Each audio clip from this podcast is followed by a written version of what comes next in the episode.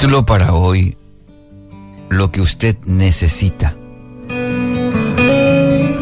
Es un mensaje muy importante la que quiero compartirte en esta mañana.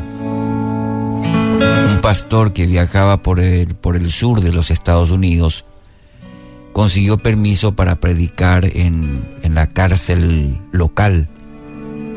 Y el hijo, el hijo de un amigo del pastor, lo acompañó a esta tarea. Y bueno, después de la predicación, el joven, este joven, que dicho sea paso, no era cristiano, le dijo al predicador,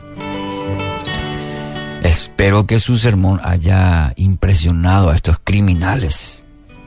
Una predicación de esa clase seguro que debe hacerles mucho bien. El pastor le respondió, ¿te hizo bien a ti? Pero es que usted estaba predicando ahí, a los presidiarios. El pastor meneó la cabeza y le dijo, yo estaba predicando el Evangelio de Cristo y usted lo necesita tanto como ellos. Primera Timoteo 1:15, palabra, palabra fiel y digna de ser recibida por todos, que Cristo Jesús vino al mundo para salvar a los pecadores, de los cuales yo soy el primero, dice el apóstol Pablo. Todos necesitamos de manera urgente conocer y vivir el Evangelio, conocer a Cristo. Consideremos el texto de hoy para entender las implicancias de este Evangelio, la buena noticia. Y esta buena noticia, de hecho, cuando una buena noticia la la experimentamos, la queremos compartir. En base a este texto, 1 Timoteo 1, en el versículo 13, habiendo yo sido antes blasfemo, perseguidor e injuriador, mas fui recibido a misericordia porque lo hice por ignorancia, en incredulidad. Este era el pasado del apóstol Pablo. Él creía que estaba en lo correcto, creía que estaba haciendo bien, describe su proceder, dice resultado de su ignorancia, de su incredulidad. Necesita acercarse a Dios. Usted que está escuchando hasta a esta hora este mensaje, esta reflexión, estas palabras, usted necesita acercarse a Dios. No importa su pasado. Quizás en la ignorancia, quizás creyendo que estaba en el camino correcto, en esa incredulidad. No sé su historia, no sé su presente de hoy, Dios sí lo sabe. Lo que la palabra sí nos dice es que necesitamos de Cristo. Usted necesita acercarse a Dios y no importa el pasado. Todos necesitamos de manera urgente conocer el Evangelio según el versículo 14, mire lo que dice, pero la gracia de nuestro Señor fue más abundante con la fe y el amor que es en Cristo Jesús. La gracia, la palabra pero, nos da la pauta de que la gracia, esto que el apóstol Pablo dice, pero, pero, pero, esa era mi condición, ese era mi pasado, ese era mi proceder, pero los peros de Dios la gracia pura de Dios por medio de nuestro Señor Jesucristo. Porque no merecíamos. Ese es el, es el significado de la gracia, el regalo a pesar de, aún, aunque no lo merecemos, cuando alguien nos regala, ah, y así también es en el ámbito espiritual. No lo merecíamos. Lo que merecíamos era la condenación, nuestro pecado, pero la gracia de Dios por medio de nuestro Señor Jesucristo.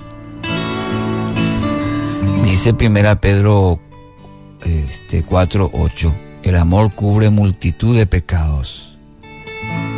El amor de, de Dios cubre pecados. Y esta palabra debe escuchar toda persona. Anhelo tanto como la palabra que este mensaje de hoy llegue tantas personas. Si usted está escuchando en su vehículo, en el colectivo, caminando, deténgase a esta palabra. Cristo Jesús vino al mundo para salvarnos. Todos somos pecadores, dice Romanos 3:23. Estamos destituidos, no estamos aptos, calificados. Todos pecaron.